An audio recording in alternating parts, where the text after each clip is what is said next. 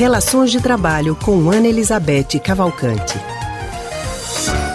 E nós já estamos na linha com a Ana Elizabeth Cavalcante, que é psicóloga e psicanalista do Centro de Pesquisa em Psicanálise e Linguagem, CPPL. Ana Elizabeth, boa tarde para você. Boa tarde, Anne. Boa tarde, Raul. Boa tarde, Ana. Boa Ana, tarde, no mundo profissional, as pessoas costumam dizer que contratam os profissionais, os colaboradores, por qualidades técnicas e demitem por problemas no comportamento. É isso mesmo, Ana? Será que a maioria das pessoas são contratadas porque tem domínio na função, mas não se comportam adequadamente e acabam perdendo o emprego? Bom, vê, isso acontece, sem dúvida. Aí eu acho que a gente tem que considerar a qualidade dessa contratação, né? Quer dizer, a qualidade da seleção. Se você contratar uma pessoa, é muito importante que não seja não sejam focadas apenas as suas qualidades técnicas, porque é, é preciso então apurar um pouco mais essa entrevista, apurar essa, essa escuta que você tem que ter para a comprovada qualidade técnica, mas também como é que as pessoas se posicionam em relação aos outros aspectos que são importantíssimos. Existem alguns processos que são muito sofisticados, né? Alguns processos de seleção, que as, que as pessoas já têm equipe, então, essas, essas capacidades já ficam mais evidentes.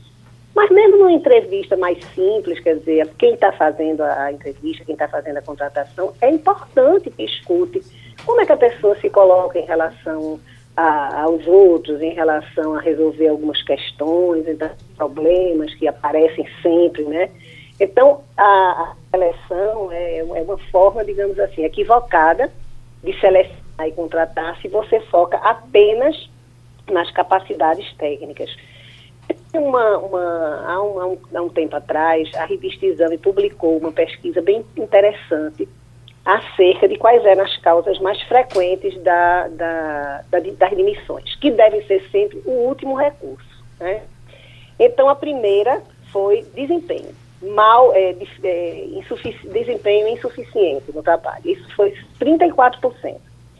Depois, a falta de adaptação à cultura da organização, relacionamento ruim com a equipe, atrasos e faltas, relacionamento ruim com gestores. Então, vocês vejam que o desempenho, que é aquele assim, que tradicionalmente é, é mais associado às capacidades técnicas, né, aparece em primeiro lugar, mas todos os outros são exatamente devidos à capacidade de se relacionar, enfim, ao comportamento, né? Então, no final das contas, fica muito difícil a gente separar essas duas coisas. Porque essa capacidade de se relacionar, de respeitar o outro, de ouvir as opiniões, de, de, de respeitar as diferenças, de saber trabalhar em equipe, de, de, combinar o que é que tem que ser feito, é tão importante quanto a capacidade técnica para o desempenho, entende? Vamos tomar um exemplo. Vocês dois são é, jornalistas reconhecidos, têm domínio da capacidade técnica. Imagina que vocês dois não combinavam o que é que iam fazer, não compartilhavam nenhuma estratégia, é, um não respeita a opinião do outro. Como é que seria? Isso não, será que não tem uma, uma, um resultado, um efeito imediato no desempenho? Claro que tem, né? Então, é, é, muito importante que isso seja verificado e que seja tratado. Porque, veja, na, na, numa, numa equipe de trabalho, eu sei disso, vocês sabem, todo mundo vive, é impossível você não ter conflitos, você não ter discordância, você não ter que negociar várias coisas, abrir mão de uma coisa para fazer outra. Então, isso tudo vai ter, ter o efeito no desempenho do trabalho, que Ana. sempre é um trabalho coletivo. Ana, e como nós podemos avaliar se o nosso comportamento está nos atrapalhando no trabalho? É, eu acho que a primeira coisa é a intransigência. Essa é uma, é uma coisa, é, é um primeiro sinal. Né? No momento em que você se coloca na posição de que você não consegue é, respeitar a opinião de ninguém, você está achando que tudo deve ser tá sendo feito do seu, da, é, deve ser feito da, da maneira que você acha melhor, que você nunca compartilha e que você não se sente inserido naquilo que é coletivamente resolvido.